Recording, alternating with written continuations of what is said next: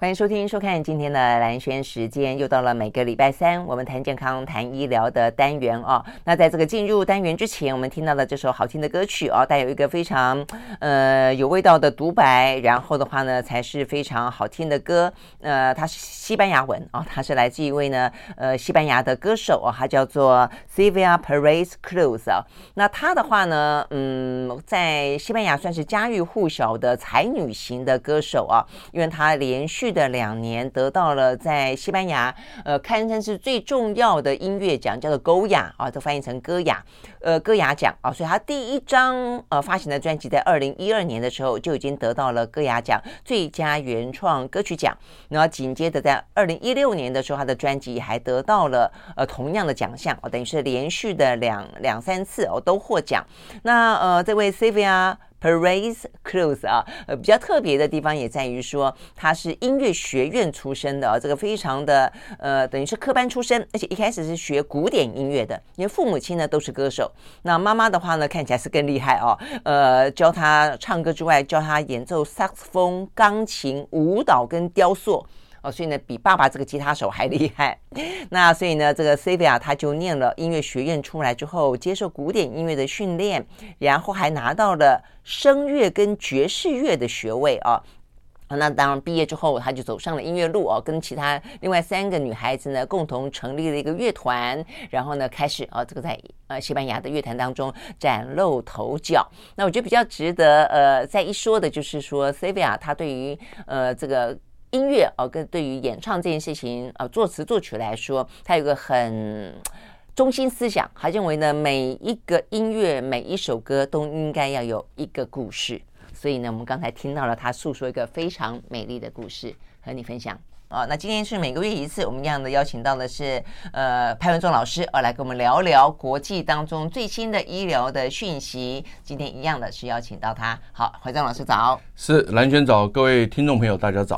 好，我们今天要聊一个话题哦，这个话题，呃，这个比较算是罕病，对不对？罕病的一种，那称为泡泡龙。所以我后来知道呢，这个怀中要讲这个话题的时候，我还突然之间啊，这个就想到是，也不能讲突然啦，其实我跟这个佩金一直都有联联系哦，就是泡泡龙在台湾很具有代表性的一位呃病患吧，应该讲讲是刘佩金啊。那我第一次在几乎快十年前了吧，访问他之后，那后来一直都都呃脸书啊，或者说一些 Messenger 维持呃这个联系，他很感人。他后来的话呢，呃，还因为他喜欢画画，对，呃，所以他后来还自己去画画，然后把他画画呢做成赖的贴图，然后的话呢，还做了很多的艺术的创作，还去做义卖，然后呢，他还呃这个主持广播节目，哦，因为他主持广播节目，然后呢，关心很多呢，一样跟他一样，就是有一些呃罕病啊弱势的人。他去年哦还得到了法鼓山的关怀生命一个奖项当中的一个智慧奖，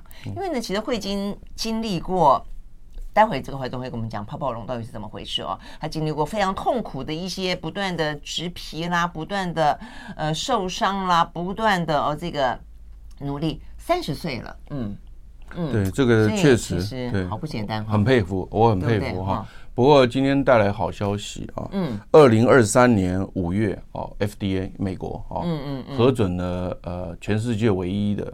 就是可以治疗泡泡龙皮肤起水泡的这样的一个新药啊，嗯，而且效果非常非常的好，嗯嗯，所以因此呢，呃，他们应该就是可以使用了，直接就可以使用，因为五月已经核准了，嗯嗯嗯，那效果会多大呢？就是那它可以要不破皮嘛？因为泡泡龙就是身上都会很多水泡，然后随时会破掉，破掉就会烂掉。然后就会哦，反正听起来真的就是呃，跟蓝轩聊天就这一点的这个快乐啊，就是说很多疾病我不需要形容，你已经形容好了啊。那它之所以会形成水泡的原因呢，是因为我们的皮肤是一层一层一层一层的，嗯，嗯，但是它每一层每一层中间呢，它需要有一个粘胶。这个粘胶把它粘住以后呢，它它就不会产生摩擦。你知道，两层东西如果你没有粘住的话，它就会摩擦。嗯嗯嗯。那所以因此呢，泡泡龙的小朋友或者是长大了啊，对，长大。那么那么它呢，之所以会起血泡的原因，就是它每一层粘不住。它会摩擦，哦、那它这个摩擦呢，是简单的碰就会摩擦，嗯，因为这两层没有铆钉，嗯、就是我这两层要在一起要粘胶嘛，嗯，那它没有粘住，所以你一碰它，它就移动，一碰就移动，嗯、一一移动就受伤起水泡，因为我们基本上受伤之后起水泡，这个大家都知道哦，发炎起水泡，因为组织液渗出嘛。是。那所以因此呢，它水泡以后，然后就是开始溃烂，然后感染啊什么的。嗯嗯。所以有非常多的泡泡龙的小朋友，他全身的这个皮肤面积哈，嗯，大概百分之七十到八十几乎都没有一处完好。你如果看过那个照片的话，就是说，因为我们是一个广播节目，没有办法秀照片哦。但是就算秀照片，可能也不是那么清楚，我们没有那个镜头可以 zoom in。但是你可以上网检索，用 Google 检索的时候，你就会看到泡泡龙症的小朋友他的皮肤的那种溃烂的情况是非常痛苦的，几乎是体无完肤。对，体无完肤这样的去讲的讲的非常。所以我后来看佩剑来上我们节目的时候，他其实就是你会看得到他留下非常非常多的一些。疤痕对，而且还是不断的，还有新伤出现啊！对对对，非常好啊，非常好，讲的非常好。那所以因此呢，那我们就要想办法把这个这个粘胶找出来。嗯，好，那这个粘胶呢，就是基因遗传产生的缺陷。也就是说呢，我们一个基因可以造一个蛋白质，这个大家都已经知道。那这个蛋白质的功能呢，呃，就五花八门。那其中呢，泡泡龙小朋友的这个功能就是粘胶。嗯，就它这个粘胶不见了，嗯，那粘胶不见了，两层皮肤就会移动，对，哎，移动以后就产生水泡。所以现在目前我要讲的这个二零二三年五月核准的这个药呢，就是涂在皮肤上，嗯，然后呢，它就可以把这个正确的基因送给皮肤，然后渗透进去啊，对，待会我来讲机转，它就会把这个正确的基因送给这个皮肤，嗯，然后这个皮肤本身呢，就开始可以制造这个粘胶，那从此从此哦。嗯，就不再起水泡了。啊！真的，因为因为粘胶给他了，嗯，所以跟你讲这个东西哦，我一直觉得说科学在进步哦，存在就是希望，昨天不可能的事情，今天就可能了，嗯，所以我一直因为我一直在蓝轩节目里面受蓝轩的这个。恩赐啊，能够能够来讲医学新知，那那因为经常读书，所以发现他这个进步非常的快。嗯，你如果没有努力的去念书的，明天他就改变了。嗯嗯，那个药甚至出的也非常的快。对啊，对，我觉得现在科技的进步真的是日新月异，所以我才觉得说，其实媒体某个程度的责任也在这边嘛，就是不断的就在这个平台上告诉大家，请到一些专家来，然后呢，认真的专家来，然后给大家最新最新的一些发展。就就像你刚刚讲。的可能相对佩金来说，它就是一个好消息啊。对啊，对啊，而且呃，刚刚跟蓝轩在聊天的时候，发现蓝轩他懂得也非常多。就是说，其实我们的皮肤除了表皮的皮肤之外，我们内脏也有黏膜。对，因为他是这个状况，因为佩金跟我讲过，对，他内脏也会摩擦，也会起水泡。我说那内脏起水泡。就比较比较比较还可以比较麻烦，对，嗯，所以因此呢，如果讲到这里的话呢，我就可以稍微简单一下，就泡泡龙症呢，其实它分成三种类型啊，嗯嗯，第一种类型就是称之为简单型的啊，简单型的比较出现在皮肤的表皮层，我们知道我们皮肤有表皮、真皮、皮下组织嘛，哈，那主要出现在表皮层。那如果你是主要出现在表皮层的话呢，它的内脏黏膜呢，就就比较少。啊，就比较比较不会那么严重啊。那但是如果是第二型叫结合型的，它是表皮跟真皮的交界的地方会产生摩擦。嗯嗯。啊，那那个就就就比较深一点了。嗯。那如果你到湿痒型，第三型叫湿痒型，就是说呢，它是主要发生在真皮的位置。那发生在真皮的位置的时候，怎么写啊？失去的失。养养养分的养，养分的养，养分的养。那那你一定会觉得说，哎，奇怪，为什么叫湿痒型呢？嗯，哦，原因就是因为它的黏膜受伤的非常严重，嗯，所以因此肠胃道黏膜没有办法吸收营养物质，所以就变成湿痒型。OK，因为我们脑袋一直在想那个呃泡泡龙小朋友的皮肤，对，就像泡泡一样，对对对，你很少去想到黏膜，就是肠胃道的黏膜，嗯。那由于是湿痒型的，它是发生在那个真皮层，所以因此它的黏膜受伤的非常严重，所以它的营养吸不上来，才会叫湿痒型。所以那这一型是最严重的。嗯，那么最严重的这一型呢，通常有些小朋友可能连童年都过不了，嗯，呃，就去世了。但是前面的简单型跟结合型的呢，他们同样的也会受到非常多的痛苦，嗯，所以因此呢，呃，今天我们讲的这则这则新闻呢，就是一个古巴的十四岁的小孩子，就二零二三年呢，他当然这个案例很多了，因为现在目前发生率是五万分之一，嗯，呃，五万分之一。那目前全世界人口有大概八十亿左右，啊。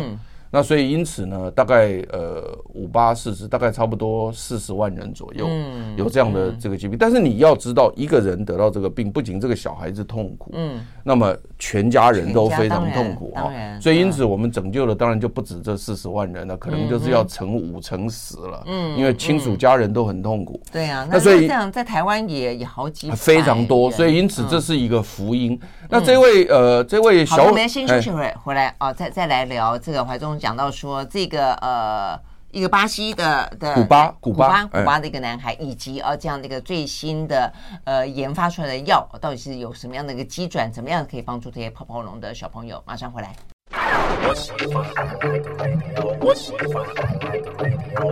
好，回到蓝轩时间，继续和现场邀请到的潘怀宗老师呃来聊呢。呃，在国际之间，当然台湾也有我们刚刚讲到的泡泡龙哦这样的一个呃疾病啊，它现在有个最新最新的发展啊，就是它可以去是治愈吗？治愈啊，因为基因给他不是他这样子，就是说基本上只有皮肤的部分给了他基因。对，那如果说内脏的部分是没有给。Uh. 所以如果说你内脏那边不是那么严重，皮肤治好了就算是好了，内脏还是会有一些问题。好好好，所以那我们就来来聊聊这样的一个整个的过程是。对对，他是这样啊，就是我们就是在讲新闻的时候，顺便送大家一个真实的故事啊，那就是二零零九年啊，也就是距今年是十四年前啊，嗯、这个小男孩在古巴出生啊，那他的英文名字叫做安东尼奥。那安东尼奥这个小朋友在二零零九年出生的时候呢，就不幸得到这个失养型的泡泡龙症，嗯，也就是最严重这一型啊，最严重这一型啊，所以因此呢，它不仅仅影响到肠胃道，连角膜也都影响到了，角膜也算是啊，就广义的这个算皮肤组织的一种啊，所以因此它角膜也影响到，所以因此呢，他几乎从小就失明了，因为那个角膜也起水泡，嗯，然后结痂结痂起水泡变厚。他就看不到了啊，看不到了。天啊！那后来，然后呢？那他爸爸妈妈呢，就觉得说对不起这个小孩子啊。那所以因此呢，就向美国申请这个特殊医疗签证。嗯哼。那美国人也是觉得说，哎，这个确实是一个非常严重的案子。嗯。所以就核准他以特殊医疗签证进入了美国佛罗里达州。哦，从古巴州到了佛罗里达州，进去之后呢，他们就立刻送进佛罗里达最好的医院。啊，请了一个眼科医师来看，因为当时他们知道皮肤的部分是没办法解决，嗯，那但是呢，眼睛的部分他想要把小孩这个眼睛解决起来，嗯哼，那当时那个眼科医师看了以后呢，当然主主要的一个情况就是因为他的那个角膜一直起水泡产生疤痕，嗯，啊，所以看不到，所以因此呢，他就看就进行所谓的除疤的手术，嗯，就是把角膜上的疤痕拿掉，看看能不能让他恢复视力，嗯。但是结果没有办法的原因，是因为那个疤痕拿掉之后呢，它又摩擦产生水泡，又结痂。嗯，所以本来他们的那个不断的重复，对对，不断的重复。对你讲的对，就是这个字眼用的非常好。那所以那当时他的眼科医师在讲说，因为他在里面至少还有眼皮保护，是不是摩擦的不会像外面这么多？那这外面的东西因为穿衣服啦、碰触啦。或摸东西都会摩擦，可是我还在想说，眼皮上上下下、上上下下，会不会这样子也是摩擦？也有可能啊。如果说你非常严重的情况之下，这个也算是，因为这个跟病情很有关系。嗯，你到底摩擦的严重不严重，完全看你脆弱到什么程度。嗯，这个我想两边都有关系。嗯，所以这个小孩子就安东尼奥，他的这个眼睛就是拿掉疤痕，他又长出来，然后发现又长出来，所以这个眼科医师根本没办法，就只能就是。就是跟他讲说，我真的没办法，嗯啊，就那就这样。那他从三岁到了美国去之后呢，那当然在美国的医疗照顾会稍微好一点。不过，但是呢，这个小朋友也是很痛苦，因为他的皮肤也是体无完肤，对啊，对啊。然后再加上他的内脏的黏膜营养吸收也不好，所以整个身体也都不是很好。嗯。可是没想到呢，而且美国很贵哎，美国的医药费这样怎么付啊？对对，那我就不知道是不是他有什么保险或者有什么亲戚，我都不是很清楚，因为。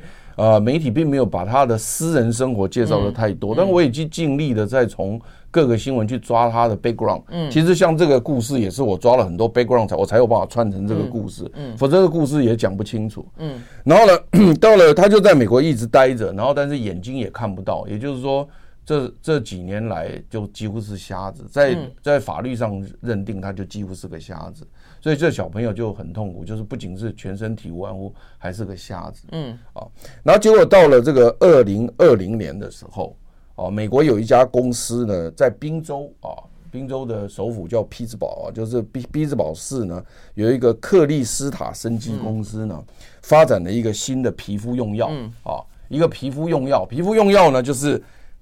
插在这个皮肤上就可以了啊，嗯、然后呢，这个就是插上去之后呢，就能够把正确的基因送给皮肤哦。那这个就是真的是划时代的进步。嗯嗯，嗯那当时在临床三期试验的时候，就是号召三十一位嗯这样的小朋友来参加。嗯、那这个这个安东尼要立刻报名啊。嗯。他妈妈跟他的医生都立刻报名啊。这个最好的机会，你还不赶快去报名？走到三期临床的，显然前二期做的还不错。嗯。他就参加这个三期试验，就是这个三期试验从二零二零年八月开始募集三十一位小朋友，但慢慢进来了，不是一下进来三十一个。到二零二一年十月的时候呢，募集完毕，然后呢，全部做完以后，效果太过惊人，就是它基本上插上去之后呢，那皮肤伤口就完全愈合，嗯，好，然后完全愈合的比例呢是大概是六十七个 percent，在六个月内就完全愈合。那你要知道说，他的完全愈合跟别人的完全愈合不一样，别人的完全愈合是再摩擦还会有，嗯嗯，呃你了解吧？就是你刚刚不是这样反复吗？但他不是哦，嗯，他是完全愈合就愈合了，因为等于是基从基因上面就根本对他送送给他的一个正确基因。哦，对，那所以因此呢，那这样的一个显著的这个结果呢，在呃，因为他是二零二一年十月。完成了嘛？哈，结果十一月就开了记者会，就这家公司呢，就宾州的匹兹堡市的这个克里斯塔公司，就立刻开了记者会，向世人宣布说他们的三期临床试验好到不行。然后呢，他说从今天开始立刻要向 FDA 申请这个快速通过，因为它是喊药嘛。嗯，哦，所以因为 FDA 也非常配合他们。嗯，在二零二三年的五月，就今年五月，OK，就全部核准了。所以你现在变成是说在在各地都能使用，不过。不过当然就是说，台湾因为可能可能药证还是要申请啊。不但那时间应该都很短，因为这种寒病嘛。嗯。这个卫卫福部也会考虑这一点。嗯。哦，所以因此呢，是是基本上应该是全世界都能用了了哈。好，那那结果。那我们要休息一会儿再回来继续聊啊。好。对对对，我们大概知道一下这个整个的呃研发的过程，以及这个呃古巴的小朋友参加的这个整个的临床试验的经过。那这个基转到底是如何？我们马上回来。I like 103, I like radio. 好，回到兰萱时间，继续和现场邀请到的潘怀宗老师啊来谈这个呢，呃，全世界啊这个会的的一个罕病啊，这个泡泡龙呢，在台湾呃，因为也有，而且我们还曾经访问过这个实例啊，这个刘佩金。那显然的，他非常的幸运，但是坦白讲，过程也非常非常的痛苦跟折磨啦。他现在长到了三十岁啊，那呃也很努力啊，让他的尽可能还是可以拥有他自己的生命，否则他马上可以用了。对啊，真的是你要赶快打电话跟他讲，你说有个新药，他可以用。真的是好。不过但是但是可能我们还要简单的努力一下，就是让卫福部赶快通过那个健保给付，嗯，他们就可以使用。真的，因为我觉得那么痛苦，你还要让自己能够正常的生活，然后呢？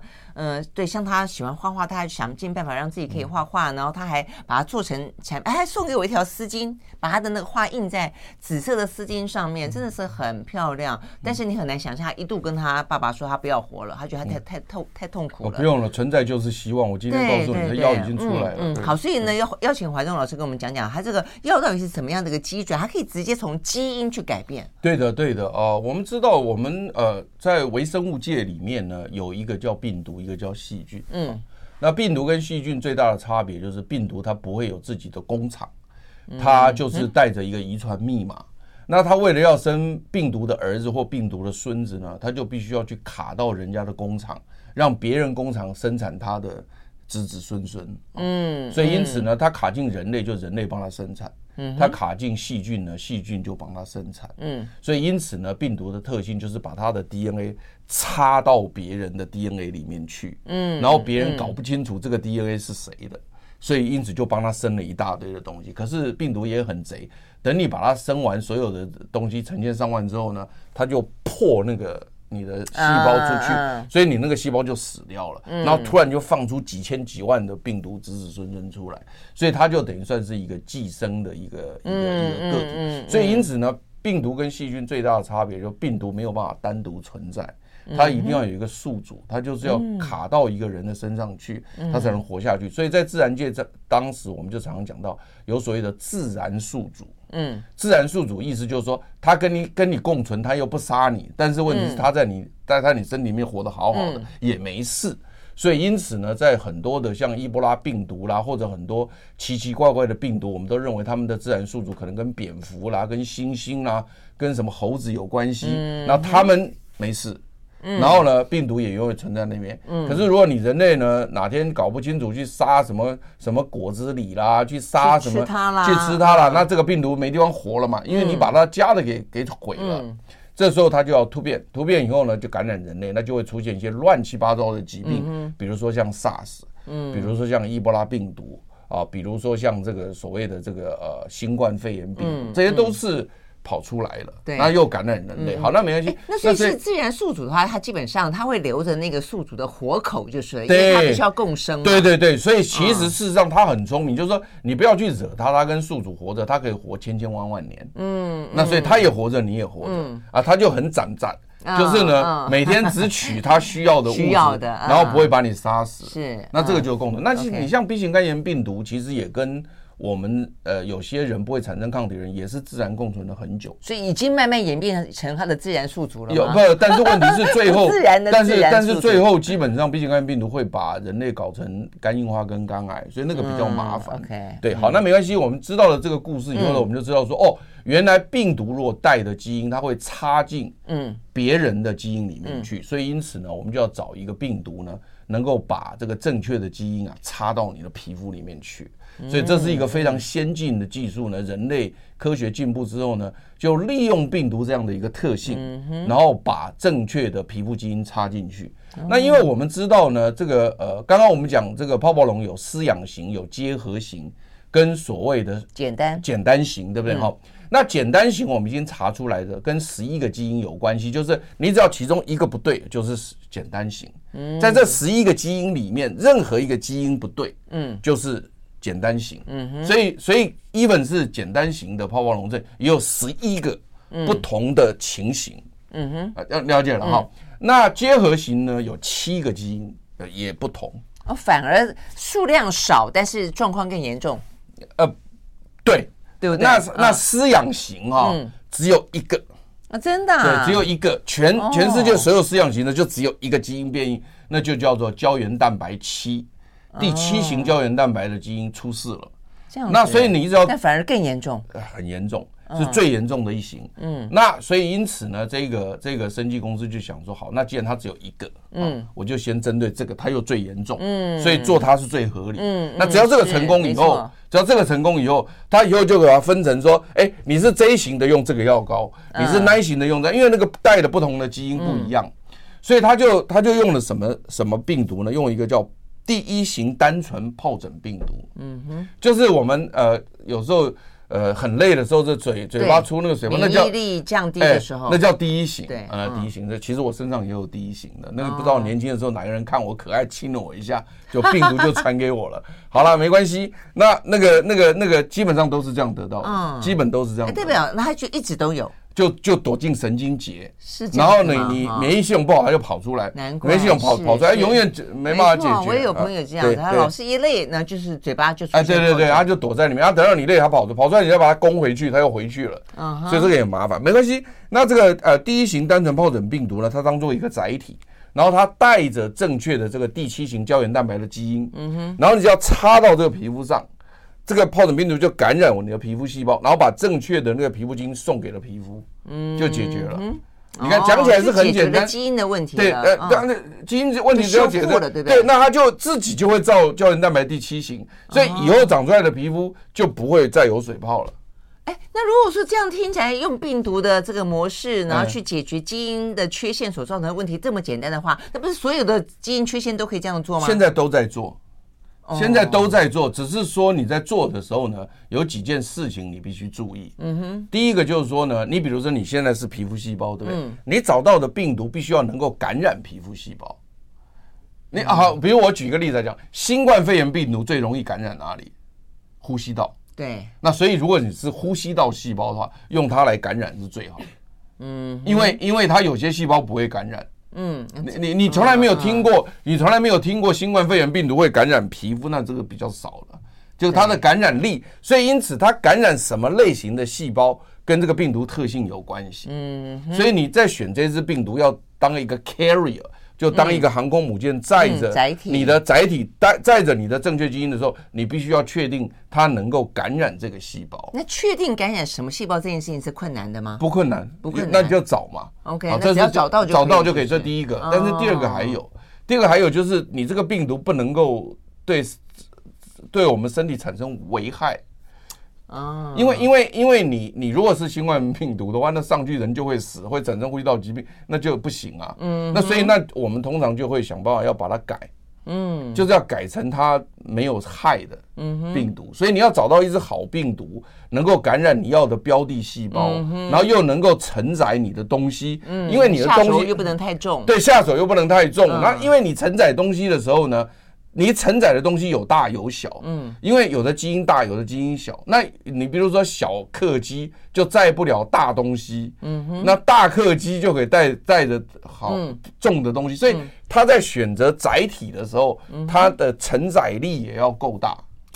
然后另外还有就是呢，呃，不能引起免疫反应，嗯，因为你有时候进去之后呢，它的免疫细胞发现不对，开始攻击。哦，开始攻击，所以这一次他使用这种皮肤，因为你会觉得说，他既然全身都有可能有问题，嗯，啊，饲养型的不是肠胃道黏膜有问题吗？那他为什么不去感染全身呢？嗯哼，因为他他觉得那样那样感染的话，对于小朋友的影响很大，因为他那个是整个免疫系统都会出现问题。也就是说，啊，也就是说，一个敌人进来，他攻击了全身，就是呢，总统府也打了，什么台北也打，高雄也打，基隆也打，全国打。那这个影响力很大，这个全国都会遍地烽火了。嗯，那但是他现在如果只是涂在皮肤上的话呢，而且他涂的方式非常的那个保守。嗯嗯嗯，他是一次涂一张半信用卡的面积，嗯，慢慢涂慢慢涂。所以呃对对，他不敢一次涂全身。哦，就是慢慢涂的。对对对，所以因此他有一个，因为这个很细的，我就不讲了。那个大家可以自己上网。如果有兴趣可以看英文，那英文写的很清楚，怎么使用、怎么照顾都有写。因为他那个新药出来以后，药厂已经写的非常清楚。那所以因此呢，啊，他的做法也比较温和。所以这样的一个情况之下呢，就是小朋友的免疫系统并没有特别的反应。目前看起来就是并没有很强烈的所谓的抗排斥现象。OK OK，所以就就技术本身来说，并虽然不是那么难，但是它要照顾到的层面非常非常的多，也也也也也不容易啊。因为因为其实这个这个技术也是这几年才才强的，早期也做不到，也做不到。OK，好好，我们休息了再回到现场。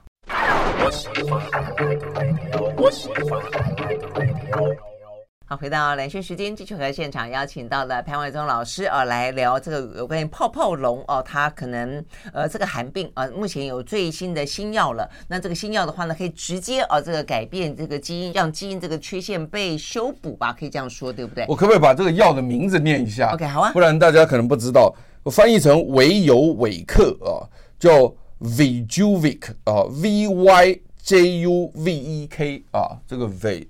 Vyjuvek 啊，维尤维克，什么什么东欧的语言啊？我哪知道？就反正他们很喜欢选这个。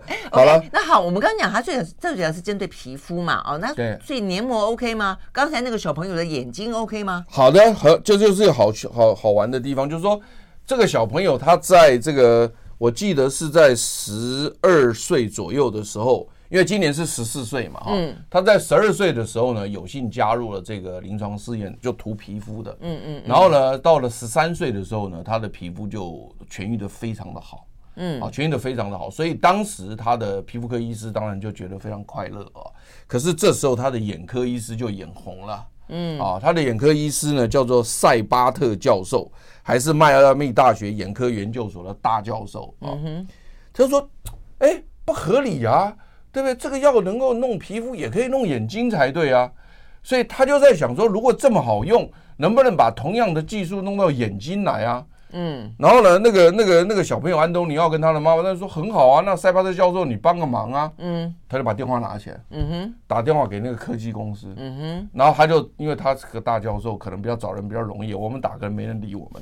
然后结果那个公司的那个呃创始者，嗯，兼研发长，嗯哼，一个女的就接了这个电话了哈，嗯，然后他就说呢，哎，你既然可以弄皮肤，你帮我做一个哈，嗯，眼药水去滴眼睛的，嗯，然后这一个这个这个所谓的这个研发长呢，叫叫做克里希南博士，是个女的啊，克里希南博士，他就想说。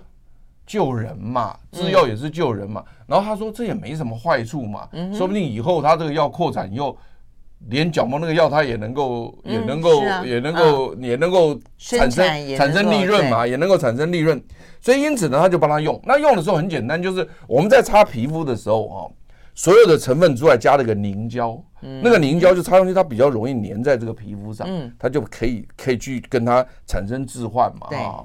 那他现在如果让眼睛不能弄也凝胶啊，所以他就把那个凝胶拿掉，其他全部一样。眼睛也有凝胶啊，不是，但是他不能把凝凝胶点到那个眼睛里面去，只是没有眼药水舒服了。哎，凝胶了，凝胶。然后呢，他就把那个眼那个皮肤里面的凝胶给拿掉了。嗯。然后呢，其他全部一样，变成是水状的东西。然后他就呢。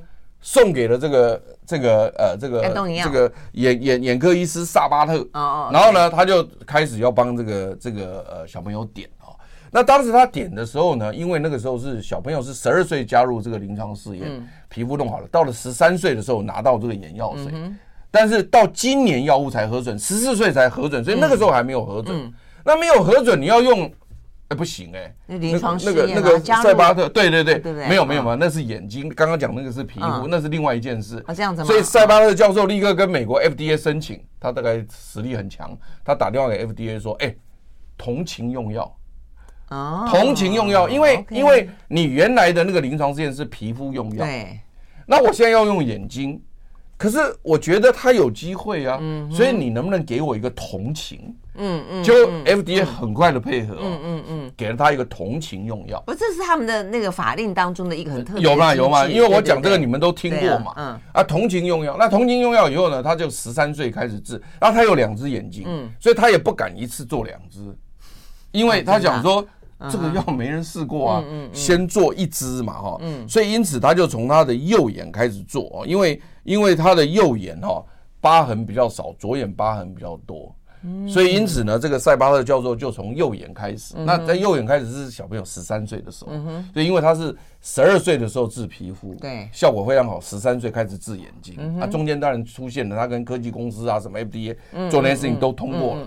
好，那他就开始做眼科手术，把那个疤痕拿掉。把它拿掉之后呢，就开始点眼药水。嗯哼，嚯，神奇啊！我跟你讲，嗯，视力接近零点八，那零点八其实跟我一样哎，我现在眼睛也只有零点八哎，嗯，我也到不了一点零哎，嗯哼，那零点八就基本上跟正常人也没什么差太多了。嗯，哦，当然一点零更好了啊，他没有到他零点八，所以右眼几乎接近完美，达到零点八的视力。嗯，所以因此呢，这个塞巴他就爽歪了，他想说，哎。我的脑袋太好了，这个我打电话给科技公司证好，那现在开始做左眼，嗯，所以左眼也开始做。那左眼因为疤痕比较多，到目前为止到十四岁，到到我这个告诉你们这件事的时候呢，他的视力已经进步到大概零点四、零点五左右。嗯哼，那也很好啊。所以你想想看哦，你想想看哦，你看一个泡泡龙的小朋友是失养型最严重的，嗯，本来是一碰就那个就就受伤，然后眼睛瞎掉。现在是两只眼睛很正常，然后一碰也不会再起水泡。嗯、你知道他现在在干嘛？嗯、他在打篮球、打电动，出去跟朋友泡泡趴。哦，你你认为你认为是一个正常的男孩？几乎了，几乎了。他享受，你看他现在可以自由外出，享受典型青少年的户外活动，也可以和朋友们一起打电脑游戏。对呀，所以你说这个这是不是救了多奢侈多多多多奢侈的那个要求？然后如果说现在假使有任何人是失养型的，嗯，这个这个泡泡龙症，除了刚刚那个皮肤，那是核准给皮肤了嘛？嗯，如果你的眼睛要点的话呢，嗯，现在也不用申请同情使用，因为它已经是个药了。OK，所以你只要说叫做适应症外使用。嗯哼，所以适应症外使用就是医生就能决定了。嗯嗯，你知道 off label use 就直接用了，所以现在就更方便了。OK，好，所以呢，这个真的是会造福非常非常多哦，这个正在折磨中、正在痛苦中的呃小朋友跟他们的家庭。但重点是在于呢，这个怀中说还可以预防，怎么预防呢？我们休息了呢，回来进一步聊。I like 103, I like radio 好，回到兰轩时间，继续和现场邀请到了潘伟忠老师啊来聊，呃，这泡泡龙症的小朋友啊，因为他在医疗组织上面叫做蝴蝶宝贝啦哦，那嗯，不管怎么称呼，就他们其实从小啊就会呃很痛苦啦，就生活在一个不断的啊这个就是起水泡，然后破掉，然后溃烂，然后呢去去呃修复它，然后又再破掉，然后再溃烂，所以几乎是体无完肤的状况底下啊，能够呃顺利成。成长长大啊，成人的都非常的幸运啊，而且非常的难得哦。那现在终于哦有这个基因的一些用药了。那 OK，所以这部分当然对对台湾来说就等的呃，可能就是看看什么样子什么时候进哦。哎，贵不贵？通常来说哦，对对对，哎呦，你你每次都问到重要的问题，因为通常都好贵哦。所以所以我才讲，所以我才讲说要健保给付嘛。嗯嗯嗯。以目前来讲，就是这家生技公司目前开出的价钱，然后因为。他在涂的过程当中，他是一点一点的涂，就是我讲说他一次只能涂一个半张信用卡左右的面积，他没有办法一次涂全身，嗯，慢慢涂慢慢涂，然后每一次涂大概都需要大概几个月的时间让它恢复嘛，嗯嗯，所以他在一年用药目前大概是呃两千万台币左右，哇，光是一年就两千万。对，但是但是我但是我是觉得值得啦，嗯，因为你也要鼓励这些药厂，因为他们做了这么多实验，做了十几年，嗯，然后能够成功，你也不能说他不把这些成本拿回来，嗯嗯嗯，那那我是觉得我们可以用大家的力量来帮忙嘛，这就是健保最重要的地方嘛，用我们来帮忙，所以当然目前就是在美国，他们就医保都会给付了，因为这个是属于。真正的救人，嗯，他不像说什么美容啦，嗯，什么那个他们不给，但这个他们可能是应该是会给的，对对对，大概要两千万，是确实很贵啦，很贵，但是这是一个方向，就是以后如果技术在进步，可能大幅度它的价钱会下降，对啊，通常是这样的过程啦啊。OK，好，那呃，如果说可以呢，预先预预先预防的话，当然最好。对，怎么预防啊？他是这样，我跟各位说一下，就是说我们常常在讲这个健康检查哦。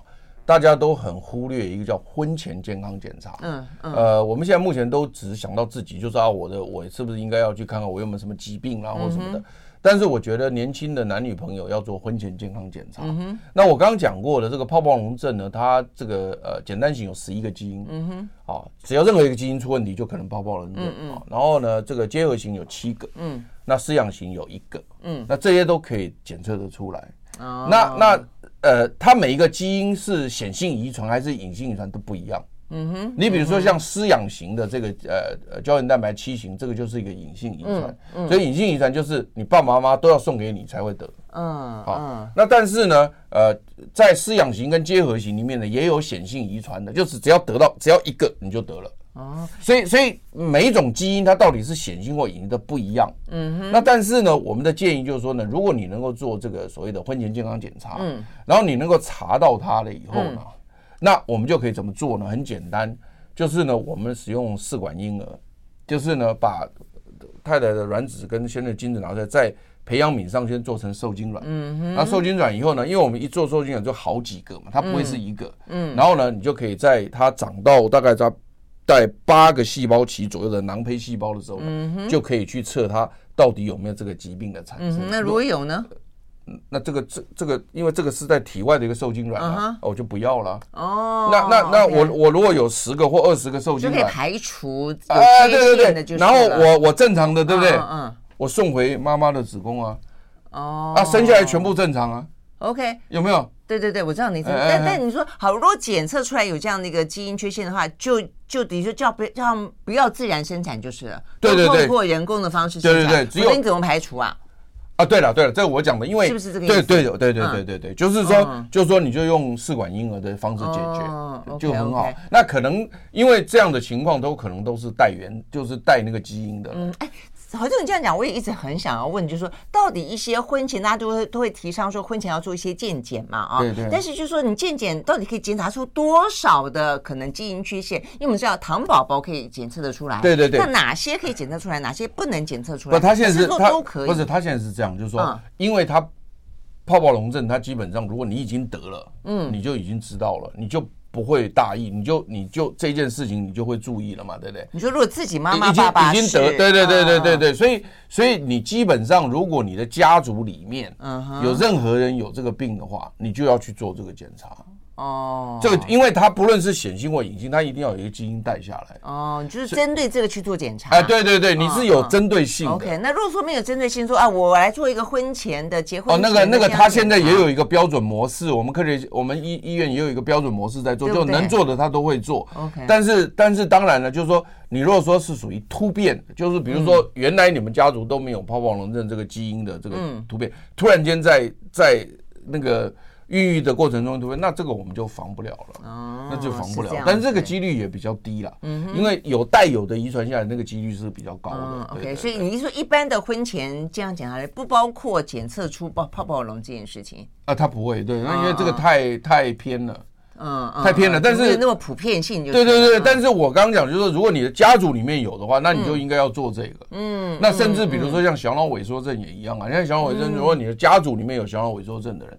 那你就应该去做这个，嗯，那或者说你们家有早发型的老人失智症，嗯，那也应该要做。啊，这样。你像我忘了我自己里面他的三个小孩，你看过这部电影吧？我看过。对啊，那三个小孩，对啊，那三三个三个小孩里面，他两个做，一个不愿意做嘛。嗯。那不愿意做的那个人，他可能就不结婚了嘛，因为不愿意做的人，他不知道他带了或没带，他的风险很大。那他选择的就是说呢。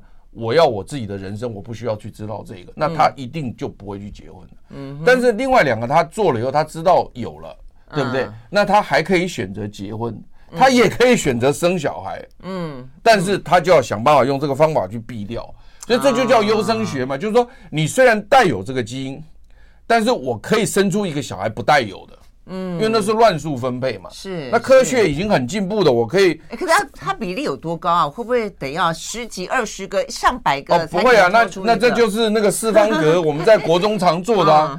如果是显性遗传的话，嗯，显性遗传的话，那当然就是就是显性遗传，那当然已经就知道是谁了嘛，哈。嗯。那他如果还要生小孩，那我没话讲，那那就是变成是说他的几率只有，我认为大概只有，因为只有只有二分之一了，就是。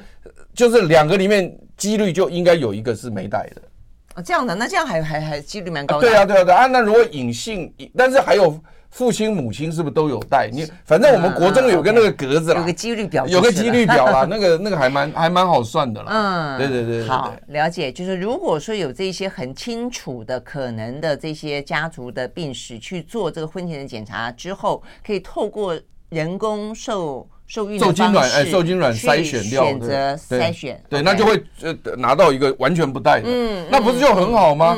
我们又有小孩，然后又很正常，然后后代子孙也不用再担心了。所以这个技术既然已经成功了，如果你想要有小孩，我们就应该走这个方式。嗯嗯，，OK，好，非常谢谢潘慧珍老师带给我们这个有关泡泡龙最新的这一些，不管是治疗或是一些预防的方法，谢谢，嗯，谢谢，拜拜。